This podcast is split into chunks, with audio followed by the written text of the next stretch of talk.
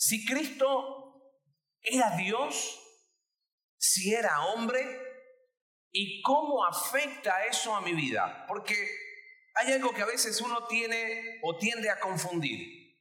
Algunos dicen, no, a mí no me gusta estudiar, yo no. Mira, estudiar la palabra de Dios no está peleado con lo práctico. ¿Tiene sentido estudiar y tratar de ver si Jesús era Dios? ¿Y si era hombre? Claro, si lo dejamos en esas dos preguntas, decimos, bueno, vamos a tener un buen estudio teológico. Pero la teología que no se aplica a la práctica no es teología. ¿Ok? Es tradiciones de hombres. Así que vamos a estudiar la palabra de Dios, pero especialmente cómo afecta esto para mi vida. Decir Jesús era Dios, ¿afecta mi vida el día a día? Y tú me dices, oye, pero yo me tengo que levantar cada mañana a estudiar o a trabajar, o quizás a ambas cosas. ¿De qué me sirve saber que Jesús era Dios? ¿De qué me sirve saber que Jesús era hombre? Mira, y antes de avanzar, es que tenemos que sacarnos ideas equivocadas, antes de avanzar, antes de avanzar. Tenemos que sacarnos ideas equivocadas de la mente. La primera es que Dios, Jesús, no fue un semidios tipo superhéroe. A veces nosotros creemos como que Jesús fue un tipo Superman. No, Jesús no fue ningún tipo de Superman. Él no fue ningún semidios. Él no fue tipo superhéroe.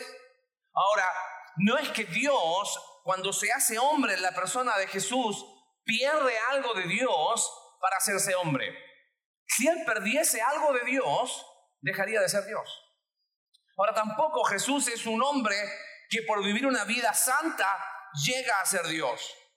Ahora a mí me llama la atención, a veces dentro de los hijos de Dios, tenemos ciertos extremos que son peligrosos. Y el primero es, oh, Jesús, mucho énfasis en que Jesús era Dios, pero nos olvidamos que el versículo decía que aquel verbo se hizo qué? Carne y habitó donde? Entre nosotros. Algunos dicen, no, lo más importante es que Jesús era Dios. ¿Cuál de las dos cosas creen ustedes que es más importante? ¿Que Jesús era Dios o que Jesús era hombre? ¿Hay premio? No, no hay premio, ¿no? ¿Qué piensan ustedes? ¿Es más importante decir que Jesús era Dios o que Jesús era hombre? Mira, ahí está el problema. Cuando yo digo, no, lo más importante es que Jesús era Dios, es como que termino teniendo un Salvador lejano. Y cuando yo enfatizo tanto que Jesús era hombre, se convierte como en, en mi amigo y deja de ser el Dios creador. Así que de partida tenemos que buscar lo que la Biblia dice, así como importante es su humanidad, importante es su deidad. Tan importante es que Él fue hombre, que vamos a ver algunas cosas. ¿Por qué decimos que Jesús fue hombre? Mira, acompáñame, Gálatas capítulo 4, versículo 4. Porque hoy, con ciertas modas que aparecen, dicen, no, Jesús fue una especie de fantasma que apareció en Jerusalén o en Israel. Mira lo que dice el versículo. Pero cuando vino el cumplimiento del tiempo, Dios envió a su Hijo, nacido de dónde? De mujer. No es que Jesús de repente apareció como un fantasma. ¡Oh! Él nació de mujer. El relato de los evangelios dice que María, estando casada con José, aclaro, él, María estaba casada con José. No es que estaban de novios y, y no, dice que estando María desposada, lo que pasa es que la boda en Israel o en Medio Oriente es muy distinta a las bodas de acá. Las bodas en Medio Oriente tenían tres fases. Una se llamaba el desposorio. Se casaban, pero no vivían juntos. ¿Sabes qué tenía que hacer en ese tiempo? El hombre tenía que ir a trabajar para preparar la casa. En ese tiempo no podían estar bajo el mismo techo, aunque ya estaban legalmente casados. Cuando el hombre tenía todo listo, iba a buscar a su novia, pasaba la boda y después venía la fiesta que podía durar una semana.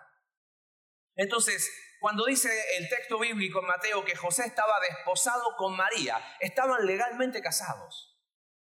Obviamente, María concibió del Espíritu Santo, pero nacido de mujer. Eso es una muestra de que él fue hombre. Él nació de una mujer llamada María. ¿Qué otras eh, cosas nos dice la Biblia? Fíjate Lucas capítulo 2, verso 21. Cumplidos los ocho días para circuncidar al niño, le pusieron por nombre Jesús, el cual le había sido puesto por el ángel antes que fuese concebido. ¿Ves? Él fue creciendo. Jesús no solamente nació de mujer, sino tuvo un cuerpo real. Mira qué interesante este versículo, deja que te lo leo, Juan capítulo 8, verso 40. Mira, Jesús está hablando de sí mismo y mira lo que dice. Pero ahora procuráis matarme. A mí, ¿qué dice ahí? Hombre que os he hablado. Jesús dice de sí mismo que es un hombre. ¿Te das cuenta? Nacido de mujer, tuvo un cuerpo real. Un versículo muy conocido, Lucas capítulo 2, verso 53. Voy a ir rápido acá porque son cosas que tú conoces, pero después quiero que vayamos a aplicarlas. O sea, ¿qué sentido tiene para mí esto? Mira qué interesante versículo, Lucas 2.53. Perdón, 2.52. 2.53 no existe, 2.52. Dice, y Jesús crecía en sabiduría y en estatura y en gracia para con quién. Ahora uno dice, a ver, hay algo que aquí no me cuadra. Si Jesús era Dios, cómo él crecía en gracia para con Dios. Te puedo tratar de explicar de alguna manera este concepto de que él se hace hombre. Y vamos a suponer que están jugando y de repente viene alguno de, a ver, eligen un nombre de algún misionero. Rodrigo. Viene Rodrigo y cuando el equipo de la iglesia, no sé, de... A ver, ¿quién va a ganar hoy? ¿Ah? Ahí ve a Guachapán. ¿Cuál, ¿Quién va a ganar? Bueno, Miren los de Iber. Y justo cuando van a hacer el gol, viene Rodrigo y toma la pelota con las manos y se va. Aparte de que después le vamos a dar duro, ¿no? Pero uno diría, oye, ¿qué estás haciendo, no? Estás yendo contra las reglas del juego. Y Rodrigo dice, pero lo que pasa es que este campamento y todos los misioneros acá, como vivimos acá, podemos hacer lo que queramos. ¿Tú crees que estaría correcto eso? De momento que empieza el partido de fútbol, ahí no hay encargado, ni director, ni misionero, ahí somos todos que, bueno, intentos de futbolistas, ¿no? Pero me capta la idea. Yo no puedo ir y decir, bueno, porque soy el presidente de la República, puedo hacer el gol con la mano. No, el fútbol tiene reglas. Y como tal, me someto a qué? A esas reglas. ¿Sabes que Jesús al ser hombre se sometió a las reglas de ser hombre? Por eso creció. Creció en gracia ante los hombres, pero también creció en gracia ante Dios. Él no es que un día dijo, oh, me dio hambre, ¡fua! Me hago ahí un, cuatro pupusas. No, porque Él se sometió a las reglas de ser hombre. Y eso es lo que hace más grande la persona de Jesús. Por eso Él no fue tipo superhéroe que podía volar, no. Porque mira otras cosas más que la Biblia nos dice respecto de Jesús. El versículo quizás más conocido del Nuevo Testamento por lo corto, ¿no? Juan capítulo 11, verso 33. Dice que cuando Lázaro murió, Jesús llegó Dice, al ver llorando a los judíos que le acompañaban también llorando, se estremeció en espíritu y se conmovió. ¿Sabes que Jesús tuvo emociones? Él lloró. No tengo texto bíblico para sostenerlo, pero estoy seguro que más de una risa tiene que haber tenido con los discípulos. Y que tanto me dice, oye, ¿cómo Jesús se puede haber reído? ¿Y quién dijo que reírse era pecado? ¿Acaso no es parte de ser humano? ¿No será que a veces hemos dejado al Salvador así como tan lejano y no nos hemos entendido que Él se hizo carne y vivió una vida como tú y como yo. Y aquí está la diferencia, sin pecado. Ahora, ¿qué otras cosas más nos dice la Biblia respecto de Jesús? Mira, Juan capítulo 4, verso 6. Y estaba allí el pozo de Jacob. Entonces Jesús, mira la expresión, cansado del camino, se sentó así junto al pozo. Y después dice el relato que le pidió a la mujer, dame agua. Dice ahí en Mateo capítulo 4 que Jesús cuando se fue al desierto tuvo hambre. Entonces Jesús nació de mujer, tuvo cuerpo real, creció en todas las áreas, tuvo emociones. Jesús tuvo hambre, se cansó y tuvo sed. ¿Te das cuenta? Tu Salvador y mi Salvador fue alguien que entró en nuestro mundo humano y vivió una vida como tu vida y como la mía. Y hay algo que quizás aquí te va a descolocar, pero eh, cuando uno va a enseñar la palabra de Dios, tiene que enseñar lo que la palabra dice y no lo que yo quiero que diga, ¿no? Fíjese Hebreos capítulo 12, verso 2. Se nos invita a correr la carrera de la vida cristiana, puesto los ojos en quién? En Jesús. ¿Y qué se dice de Jesús? Que es el autor y qué más? ¿Me puede de la fe? ¿Me permites explicarte eso de autor y consumador? Es la idea de el primero que tuvo fe y la llevó a su máxima expresión. A ver, ¿cómo es eso de que Jesús, siendo hombre, tuvo fe? Mira, déjame explicártelo de la siguiente manera. Jesús siempre se refería a Dios como su Padre.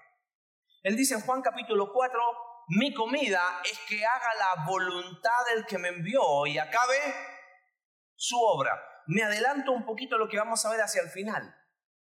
¿Te acuerdas cómo oró Jesús en el huerto de Getsemaní?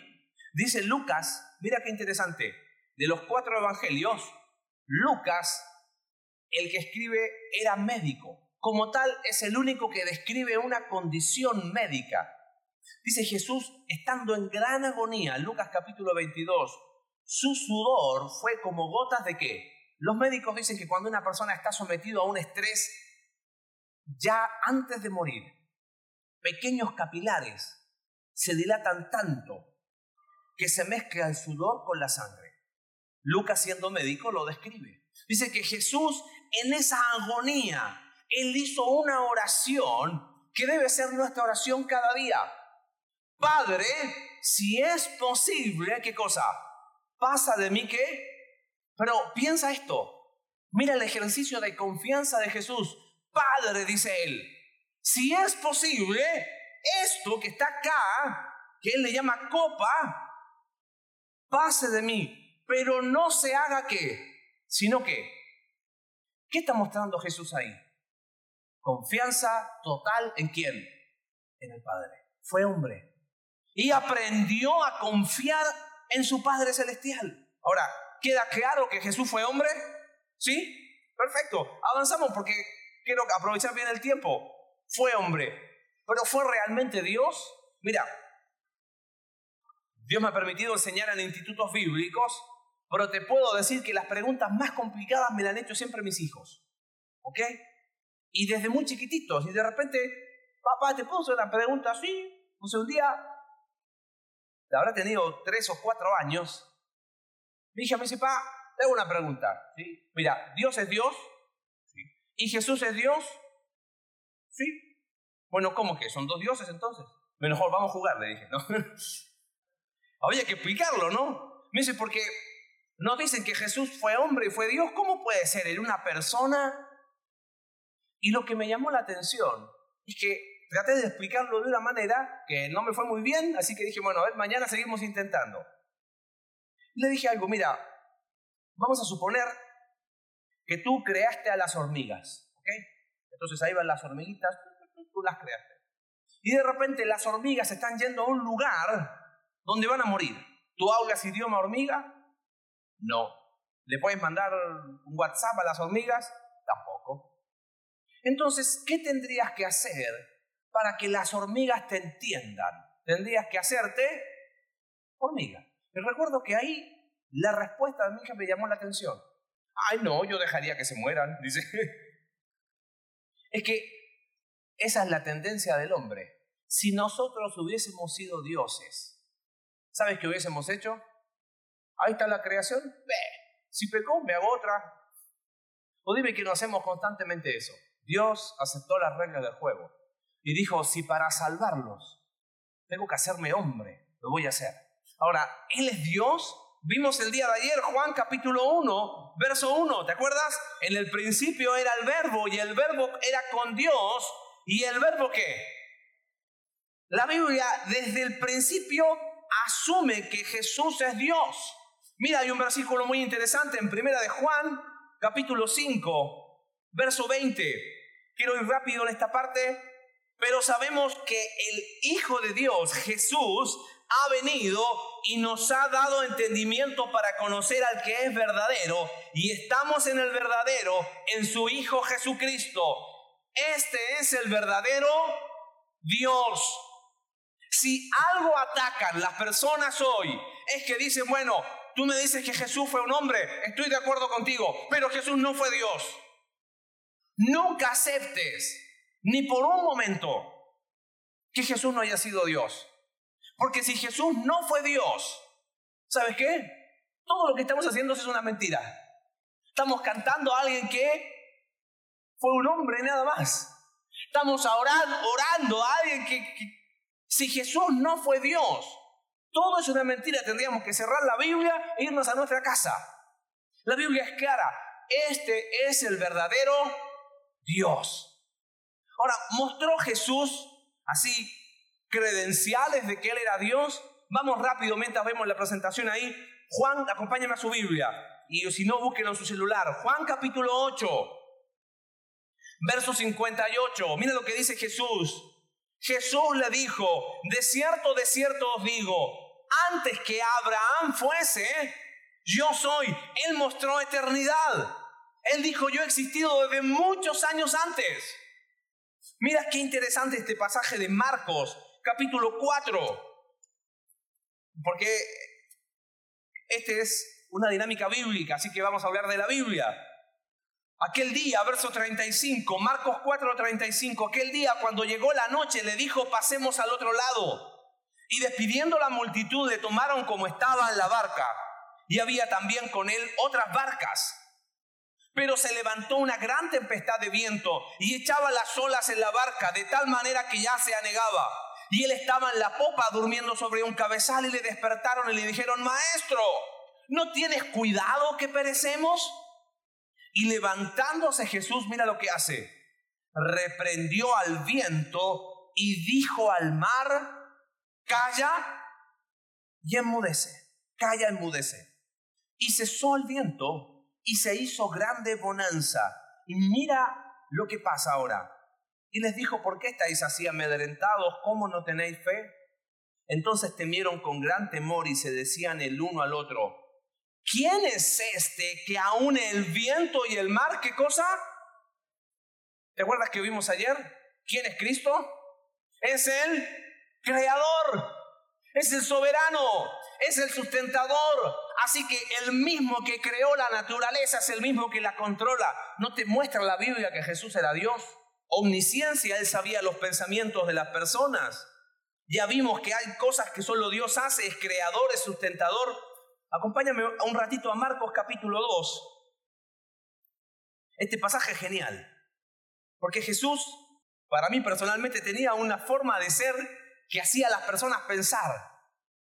Él manifiesta atributos de Dios, no solo manifiesta atributos de Dios, hace cosas que solo Dios hace. Él es creador, lo vimos el día de ayer, es sustentador, lo vimos el día de ayer, pero quiero ver la última, si avanzamos en una más. ¿Quién puede, imagínate que vengo yo hoy en la tarde y te digo, hija, tus pecados te son perdonados. ¿Qué dirías tú? Este está loco, ¿no? Se tiene que ir a dormir un rato. ¿Quién puede perdonar pecados? Solo Dios.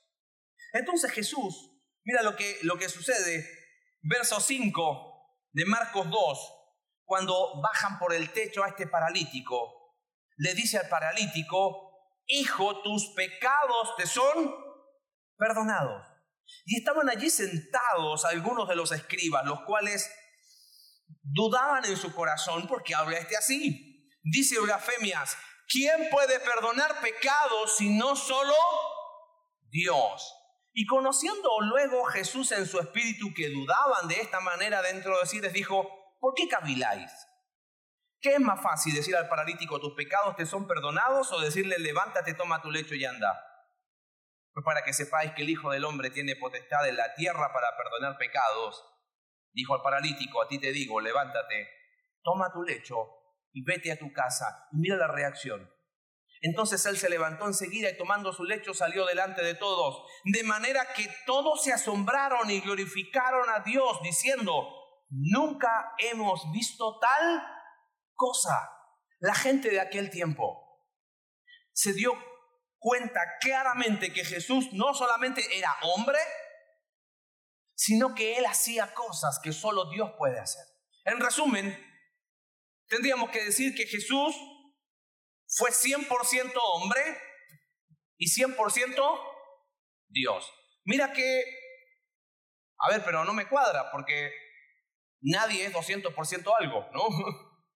¿No sería más lógico decir que Jesús fue 50% Dios y 50% hombre y la suma de ambos hace el 100? ¿Sabe cuál sería el peligro de eso? Estaríamos diciendo que Jesús fue mitad hombre y mitad qué. Eso lo hace tipo Superman. Y Jesús no es un Superman. El misterio precioso es que Él fue 100% Dios y 100% hombre. En una sola persona. Y dijimos, está bien, perfecto, pero ¿y a mí qué?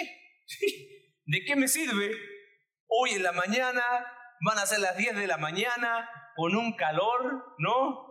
¿De qué me sirve saber que Jesús fue 100% Dios y fue 100% hombre? ¿Tiene sentido para mi vida hoy? Mi oración es que puedas captar en los minutos que nos quedan lo grandioso de la salvación que tenemos en Cristo. Mira, Acompáñame rápido a Job, capítulo 9. Hay un versículo ahí. Job no entiende lo que le está pasando. Entonces él dice, ¿cómo hago para hablar con Dios? Y aquí está lo interesante. Si dijimos ayer, si alguien va a hablar con Dios, tendría que estar en igualdad con quién? Con Dios. Y si alguien va a hablar con el hombre, tendría que estar en igualdad con él hombre. Y Job capítulo 9, verso 33, Job dice, no hay entre nosotros árbitro. ¿Sabe qué significa la palabra árbitro? Mediador. No hay entre nosotros mediador que ponga su mano sobre nosotros dos. Necesito tres voluntarios. ¿Pueden ser ustedes ahí? ¿Los tres? Acá está Dios. Acá está el hombre. ¿Ok? Es imposible que Dios pueda tener comunión con el hombre. Dios es santo y el hombre qué? Pecador. Él es eterno y él nace y muere. Job dice, ¿quién puede ser mediador entre Dios y los hombres? Ahora supongamos, en la antigüedad, el árbitro o el mediador era como una especie de juez. Entonces, si dos personas tenían un problema, vamos a suponer que Jorge eh, Y Noé, Jorge y Noé tienen un problema. ¿Ok? Entonces ellos no se ponen de acuerdo. Como vamos a, remontarnos a miles de años atrás. Como no se ponen de acuerdo, tienen que ir al tribunal, al, ¿cómo se llama? A un juez. Pero en aquel tiempo no había juez. Entonces iban a las puertas de la ciudad y buscaban a la persona más vieja. ¿Qué edad tiene? Bueno, vamos a suponer que tiene 97. Le sumamos 80 más, tiene 17. Entonces el árbitro trataba de mediar entre Jorge y Noé. Oye, Jorge, pero perdónalo, sí, pero devuélvele, sí, pero tú también le robaste una vez. Bueno, si lograban un acuerdo, en, aquel tiempo no es que había así una sentencia ni nada por el estilo. Entonces, el árbitro, ¿saben lo que hacía? Colocaba, ¿te acuerdas lo que decía el versículo de Job? no hay árbitro que ponga las manos entre qué. Ponía su mano en el hombro de uno y su mano en el hombro del otro. De esa manera se hacía la reconciliación. Ahora, volvemos al 1 Timoteo capítulo 2, verso 5, porque hay un solo Dios, dice el versículo, y un solo qué? Árbitro entre Dios y quién? y los hombres. Y mira el título que le da Pablo. Jesucristo, pero le da uno más. ¿Jesucristo qué? Piensa que si Jesús fuese solo Dios, dejémoslo en que Jesús fue solo Dios, ¿podría poner la mano sobre quién? ¿Pero podría poner la mano sobre el hombre? Porque sería solo Dios. Ahora supongamos que Jesús fuese solo hombre. ¿Podría poner su mano sobre quién? Sobre el hombre, pero podría poner su mano sobre Dios. ¿Te das cuenta por qué Jesús es el camino, la verdad y la vida? Es excluyente. ¿Hay más o no? Hay un solo Dios y un solo mediador entre Dios y los hombres. ¿Jesucristo qué? Hombre, no hay más. Ahora guarden ese concepto y vamos rápido a segunda de Corintios capítulo 5, verso 19. Este texto es precioso. Dice que Dios estaba en Cristo reconciliando consigo al mundo, no tomándoles en cuenta a los hombres sus pecados, y nos encargó a nosotros la palabra de la reconciliación. Dios estaba en Cristo. Mira, te hago una pregunta de esas preguntas raras. Los alumnos a veces me, se peleaban conmigo porque las tratábamos de hacer, pero mi, mi oración esta mañana es que al ver el sacrificio tan grande de Jesús, digamos, ¿cómo puede ser que siga siendo un salvavidas y nada más? Mira, vamos a ver esta noche que el pecado tiene consecuencias. ¿Y cuál es la mayor consecuencia del pecado? Porque la paga del pecado es... Hago una pregunta, ¿Dios puede morir? No, me les vida. ¿Sabes que Dios se haya hecho hombre en la persona de Jesús? Es la mayor muestra de amor que puede existir. Nosotros hubiésemos dicho, listo, esta creación me da la espalda, me hago otra. Dios dijo, no, yo por ellos voy a morir. Por eso se hizo hombre, por eso Jesús es el punto de encuentro entre Dios y el hombre. Ahora, ¿de qué me sirve saber que Jesús que murió por mis pecados en la cruz fue Dios. Mira, imagínate que, vamos a suponer que de los presentes acá hay alguno que sea bien bueno, ¿ok? Y diga, yo me ofrezco un sacrificio por todos ustedes. Y lo crucificamos. ¿Serviría de algo? Un muerto más sería. Así nomás, dice la Biblia. Con suerte un hombre puede osar morir por otro. No sirve. Si había que satisfacer las demandas santas de Dios y justas de Dios, solo un hombre que era 100% Dios podía estar en esa cruz. ¿Se da cuenta? Ahora, eso tiene que llevarnos a una reflexión. ¿Usted tiene que hacer algo para ayudar a su salvación? Bueno, Jesús, tú haces, pero yo ahora te voy a ayudar en mi salvación. No. ¿Tú crees que podemos ayudar a nuestra salvación? ¿Con las manos sucias llenas de pecado? Jonás capítulo 2, versículo 9 dice, la salvación viene de Jehová. Porque si había que satisfacer demandas justas, ah, tenía que ser alguien 100% justo. Si había que satisfacer demandas santas, tenía que ser alguien 100% santo. Queridos, estábamos arruinados. Nada, nada de lo que tú y yo podíamos hacer podía cambiar nuestra eterna condición. Dios se hizo hombre para morir la muerte que tú y yo merecíamos. Ahora mira qué interesante pasaje en Efesios, capítulo 1, verso 6. Vamos a ver Efesios 1, 6 y terminamos viendo Hebreos. Dice, para alabanza de la gloria de su gracia, con la cual nos hizo qué cosa? Te hago una pregunta. Mira, mírala, es bien sutil. ¿Dios nos acepta como somos? ¿Sí o no? ¿Quién dice sí? Levante la mano. ¿Quién dice no? Lo vamos a tirar a la piscina. Mira, no está mal decir que Dios nos acepta como somos, pero es una frase incompleta, porque dice el versículo, para alabanza de la gloria de su gracia, con la cual nos hizo aceptos en quién. ¿Y quién es el amado? Dios nos acepta como somos cuando estamos en Cristo. Porque si no, yo digo así, Dios me acepta como soy, sigo viviendo mi vida como la vivo, ¿o no? Si total Dios me acepta como soy, yo quiero vivir mi juventud, total, me gustan los chicos y qué problema hay, dice la señorita, somos aceptos en Cristo.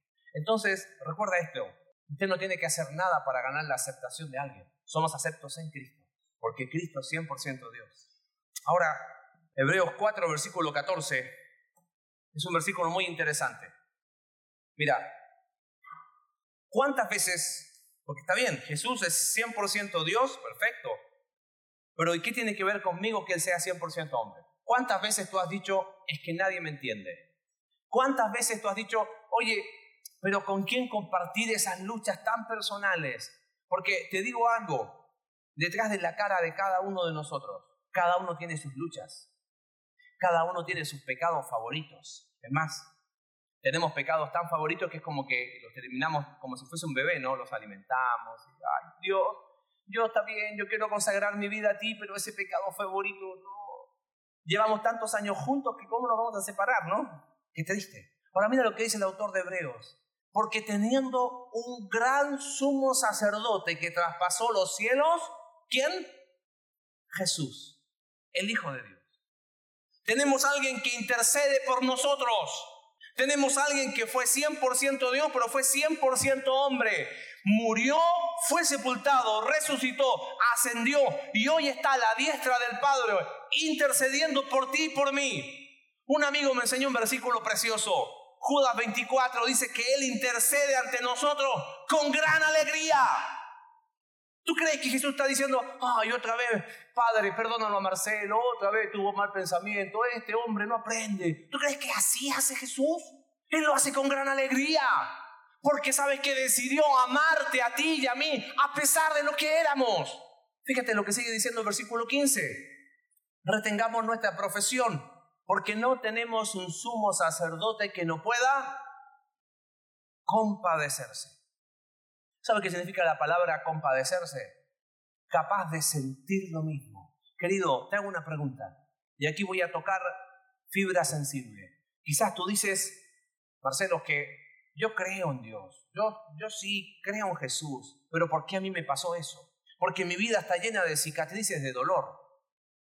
Quizás más de alguno aquí fue abusado o abusada. Quizás muchos han sufrido pérdidas familiares trágicas. Quizás más de alguno ha sufrido las consecuencias desastrosas del pecado. Y tú dices, ¿quién me puede entender? Dios está muy lejos. No, Dios se hizo hombre. No tenemos un sumo sacerdote que no pueda compadecerse, capaz de sentir lo que tú sientes. Ay, porque si alguien sufrió fue Jesús. Aún sufrió el rechazo de su propio Padre en la cruz. Lo vamos a ver esta noche. No tenemos un Dios lejano. Tenemos un Dios tan cercano, sino uno que dice fue tentado en todo según nuestra semejanza. No es que fue tentado exactamente igual, pero él fue sin pecado. Por eso el versículo 16 me encanta. Hace una invitación, ya que tenemos a alguien tan cercano, a alguien que pueda entender tus cicatrices y las mías Acerquémonos pues, ¿cómo? Confiadamente. Queridos, no puede ser que no tenga una relación personal con Jesús. Él es Dios hecho hombre para tener esa relación, para poder conocerle a Él. Acerquémonos confiadamente al trono de gracia para alcanzar qué cosa? Misericordia y hallar gracia. Hablaba el otro día con un amigo me decía cuántas veces yo me equivoqué. Cuando a veces una persona abría su corazón y yo le sacaba la Biblia y decía, eres un pecador. ¿Sabes que Jesús nos da misericordia y nos da qué? Gracia. Y quizás tú me dices, Marcelo, pero que tú no sabes lo que yo he hecho. Yo te digo, tú no sabes lo que yo he hecho. Todos aquí estamos en falta. Pero cuando decidimos creer en Jesús como nuestro único Salvador y entendemos que Él se hizo hombre para poder tener una relación personal con Él. ¿Sabes que vamos a encontrar cuando nos acercamos así confiadamente? Bueno, está bien. ¿Tú quieres que yo te cuente, Dios? Yo te voy a contar quién soy. Ahora, ¿tú sabes que Jesús no sabe? ¿Tú crees que Jesús no sabe? Claro que Él sabe todo. ¿Y por qué nos invita a que abramos nuestro corazón a Él? Porque a nosotros nos hace bien. Porque tú necesitas, yo necesito hablar con el único que nos puede comprender. Quizás tú me dices, Marce, mi vida está llena de cicatrices. Hay odio, hay amargura, hay rencor, hay rechazo, hay abuso, hay lo que, no sé lo que hay. Sabes que Dios se hizo hombre la persona de Jesús y Él sí tuvo cicatrices más grandes todavía. Que si hubiese tan solo una persona esta mañana que entendiese que Dios está más cercano de lo que tú crees y que Él no solo se hizo hombre, murió, fue sepultado y resucitó, sino que cuando resucitó, un cuerpo perfecto, pero que permanecían en sus manos. Y por la eternidad, escucha esto, por la eternidad, ¿sabes lo que vamos a ver?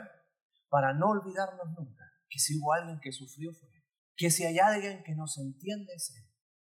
Mi oración esta mañana es que si tan solo una persona, un joven, una señorita, pudiese decir Dios, en realidad estoy lejos de ti. Ahora entiendo para qué te hiciste hombre, para estar tan cerca que podamos tener comunión con Él. Oramos. Oh Padre bendito, en esta mañana te damos tantas gracias. Señor, no hay mayor muestra de amor. No podemos emocionar viendo videos, una película de amor y de romance, pero Señor, nada, absolutamente nada se compara al hecho sublime de que te hiciste hombre en la persona de Jesús.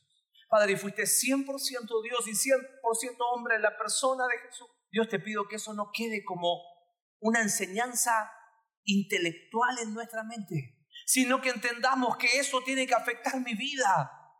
Que el sacrificio de Cristo fue tan perfecto porque era 100% Dios. Yo no necesito hacer nada, tengo que vivir en gratitud a ese sacrificio. Y aquel que murió fue 100% hombre para tener un sumo sacerdote tan cercano que yo pueda abrir mi corazón con él. Señor, en esta mañana yo te pido por la vida de cada uno de los jóvenes y señoritas en este. Padre, no hay nada mejor que ser tus hijos. Queremos empezar a disfrutarlo. Que nuestro cristianismo sea un cristianismo real, genuino, de una comunión tan íntima contigo que nuestro rostro se note que somos tus hijos. Gracias, Padre, por tremendo sacrificio. Gracias por hacerte hombre en la persona de Jesús. Oramos en el nombre de Jesús.